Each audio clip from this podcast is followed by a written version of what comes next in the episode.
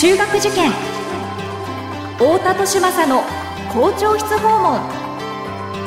太田利政です。有名中高一貫校の校長室を訪ねていく校長室訪問。今回は東京都北区にある私立の学校。サレジアン国際学園中学校高等学校の校長先生にお話を伺います。学校は個性で選ぶ時代入試も模試も出会いの場です。思考コードという新しい基準で子どもたちと学校の可能性を広げたい。私たちは首都圏模試センターです。太田利政の校長室訪問。文化放送ポッドキャスト QR 太田利政の校長室訪問。それでは、サレジアン国際学園中学校高等学校の学校長であり、シスターの森下あゆみ先生にお話を伺っていきましょう。森下先生、よろしくお願いします。よろしくお願いいたします。はい、えー、今回はですね、サレジアン国際学園中高さんのお話を伺っていきたいなと思うんですけれども、まずあの、どんな場所にあるのか、あの、最寄りの駅ですとか、そして周りの環境ですとかですね、えー、お話しいただければと思うんですが。はい。えっ、ー、と、最寄りの駅は赤羽駅です。うん。はい。でそこからまっすぐ、とにかくまっすぐ10分ぐらいああの、えー、歩いてもらうんですけれども、はい。師団坂という、まあ、心臓破りの って言われている。師団坂っていうんですか？はい。おえどういう字を書くんですか、師団っていうのは。えっと、あの、兵隊さんのですよね。うん、ああ。師団って、あの、昔の兵隊。なるほど。あ、そういう意味でした。と思って言えないんですけども。ええー、なるほど。なんとか師団とかっていうふうに言っていたそうです、そうです。兵隊さんたちの、あ、そういうことです。あ、でそれが急坂なんですね。そうなんです。それを上がってもらって、うん、でうちの、あの、校門に入ります皆さんほっとされるんですね。割と、あの広くて広々とした、えー、ああ、そうですか。校舎内なので、なるほど。はい、えー、まあ、そういったところにある、えー、サラジアン国際学園中高さんということなんですけれども、まあ、先生からご覧になって、えー、この学校、どんな学校、どんなところに特徴がある、どういう校譜だっていうふうに、えー、言えますでしょうかね。はい。えっ、と、本校はこの4月に産声を上げたばかりの学校なんです。なるほど。で、創立者の良き市民たれの言葉を、まあ、現代風に読み替えまして、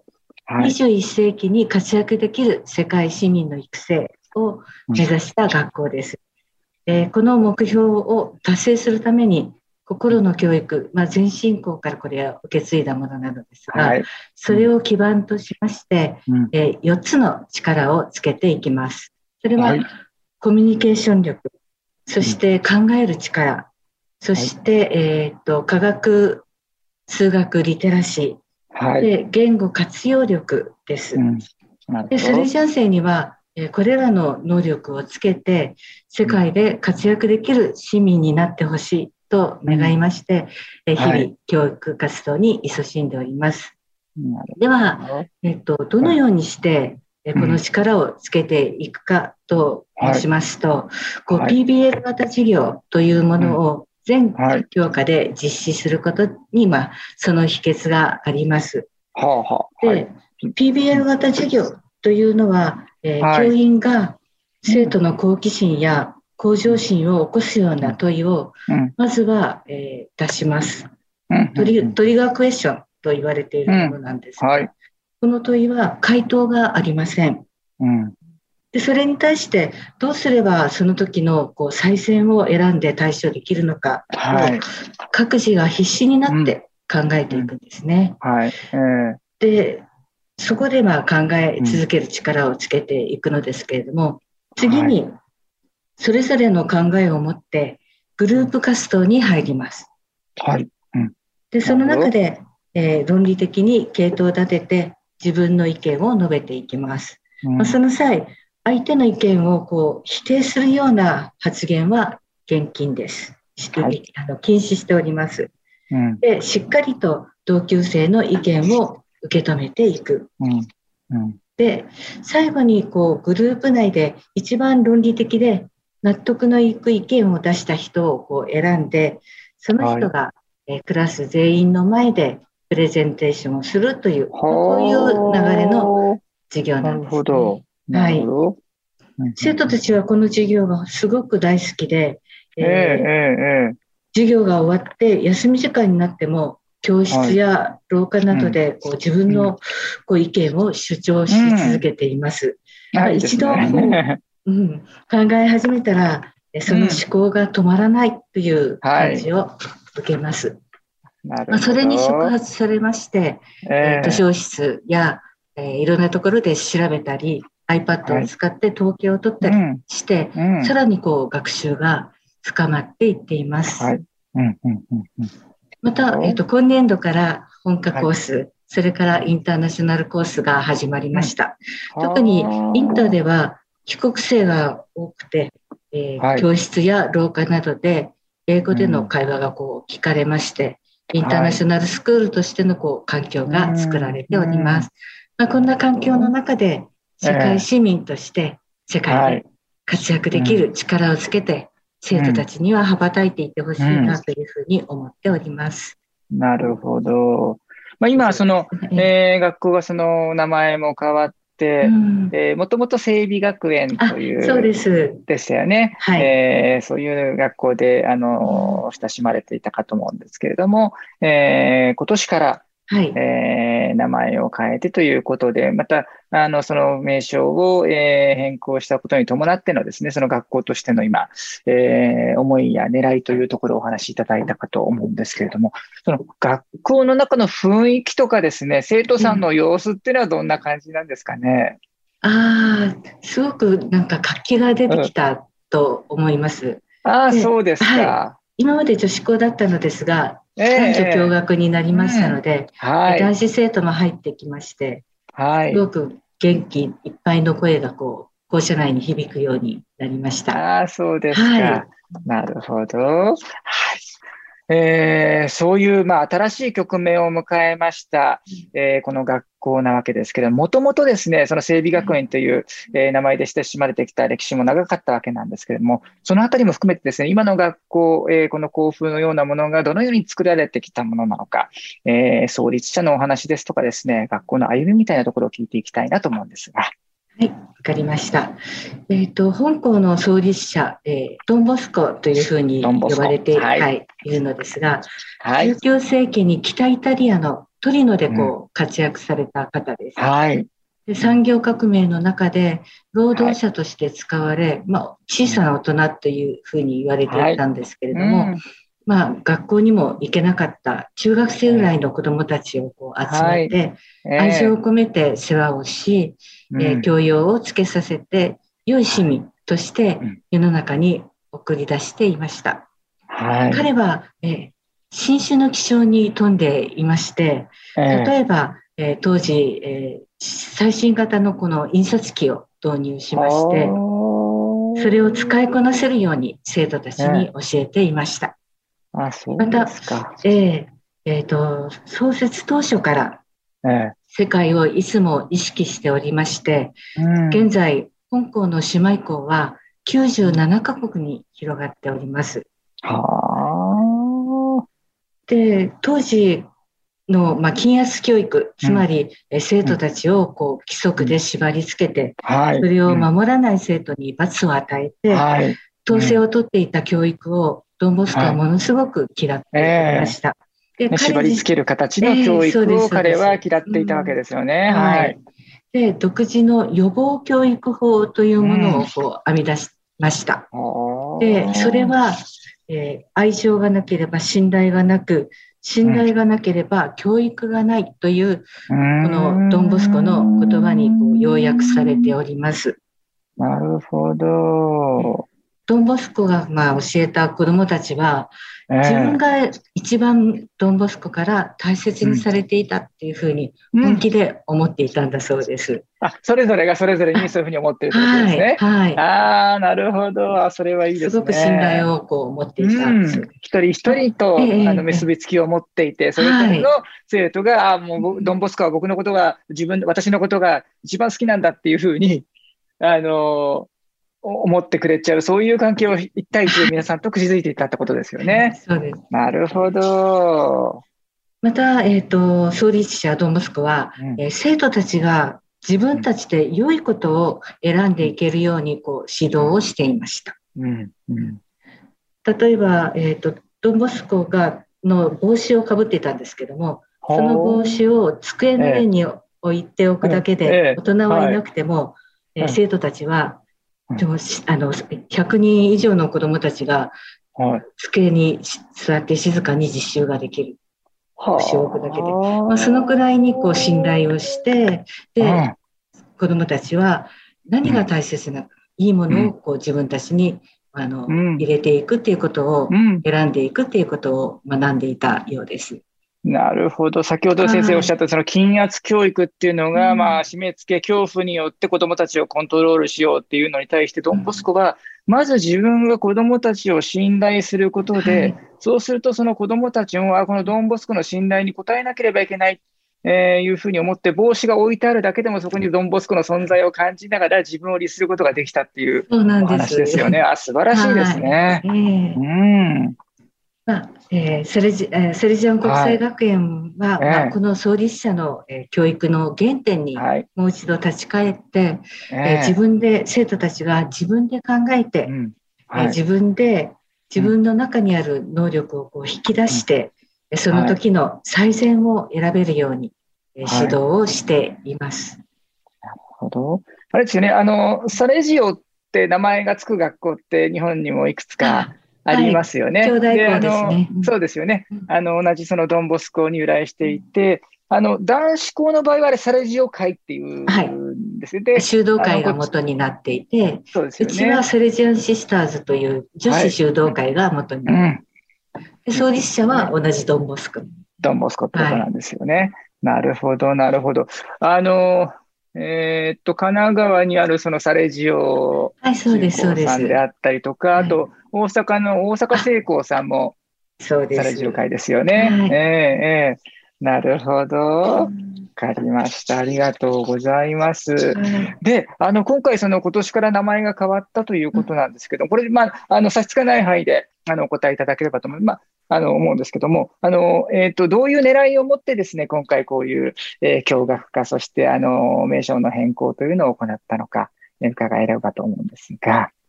はい。きっかけになったのが、うんはい、きっかけになりましたのが、はい。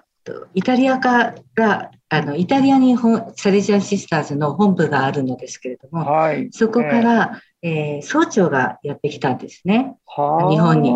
その時に、えー、あの、学校を見て、もう幼稚園、小学校、短大、うち短大があるんですけども、うんね、短大まで男女共学なのに、うん、なぜ中高だけが、えー、女子校なのかっていう疑問を持たれたんです。ああ、そうですか。えー、で、あの、世界に広がる、97カ国に広がるサレジアンシスターズの学校は、うん。えっ、ー、と、ほとんどが、えー、男女共学ですよ。あ、そうなんですね、もう。はあ。ドンボスコの教育を、まあ、ええ、男子男子に伝えなさいっていう、そういう、あの、おすすめをいただいて。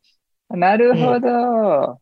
で、あの、そう、それがきっかけでした。あ、そういうことですね。はいじゃあ、その総長さんっていうのは、うん、あの、女子修道会で女性の方なんですね。はい。なるほど。で、その、もともとはそのドンボスコの、あの、えー、修道会として、男子の修道会と女子の修道会とあったんですけども、今は、その共学化が、えー、進んでいますっているということなんですね。はい。なるほど、わかりました。では、あの、そういったですね、そのドンボスコの教えを今に伝える、このサレジアン国際学園中高流の、まあ、教育のお話聞いてきたんですが、その、まあ、教育のエッセンスをですね、何かその一般のご家庭の中でも、えー、取り入れるヒントみたいなものをいただければと思うんですが、いかがでしょうか？はい、わかりました。はい、えっと、私はいつもご家庭には、えー、とにかく、えー、子どもたちに考えさせてください、はい、考えさせてくださいというふうに、うん、えー、お願いをしています。はい、答えを大人が出すのではなくて、うん、えー、生徒自身が考えて自分なりに結論を出してそれを周りにきちんと説明ができるようになるために、うん、大人は子供が考えるためにきっかけになることを発信してほしいというふうなことです。で、はい。例えば、携帯を買ってほしいって子供が、うん、えー、願うときになぜそれが欲しいのかとか、えー、どうして必要なのかをしっかりと聞いて、うん、えー、欲しいと思っております。はい、友達が持っているからでは納得はいかないですよね。はい、えー、では、どうしたら自分の主張を論理的に述べて、相手を説得させられるのかをきちんと考えてほしいというふうに思っております。そのためにやっぱり大人の質問が大切になってくるのではないでしょうか。なるほど。先日、えっ、ー、と、中学生が私のところに来たんですね。えー、で、自分の推し、推しって、あの、うんうん、昔ファンアイドルとか、そうです、そうです。えー、自分の推しがの色が決まっていて、その色をぜひ自分のこう髪の毛にこう一本というか、うん、一部分だけ入れたいっていうふうに言ってきたんですね。はい、それで、うん、私はまあ、うん、それが学校に何の何の必要があるのかっていう疑問、素朴な疑問を思ったので、はい、じゃあ、えー、なぜそれが学校に必要なのかの理由をこう、しっかり考えて、プレゼンをしてほしいっていうふうにお願いしました。うんうんうん、で担任からは本人その後いろいろと考えていたそうですが、あはい、考えていたという報告がありましたが、えー、本人説得できないと諦めたのか、いまだに綺麗な。あ、そうですか。でもぜひ来てほしいですよね、それはね。そうなんです。来てほしいんですけれども。ねただ、えまあ、そういう考え、考え、考えさせるきっかけって言いますか、はい、それを伝えてもらえたらなっていうふうに、えー、ご家庭には伝えております。で、考える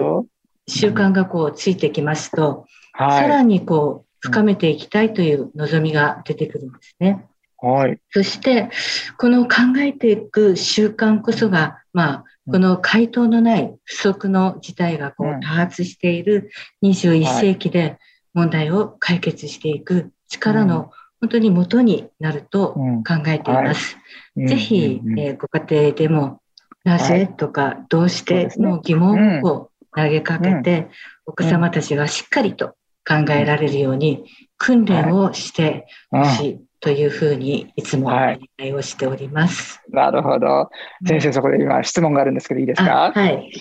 あの、なぜとかどうしてっていう、うん、あの質問って、これ、うん、そのなんですか、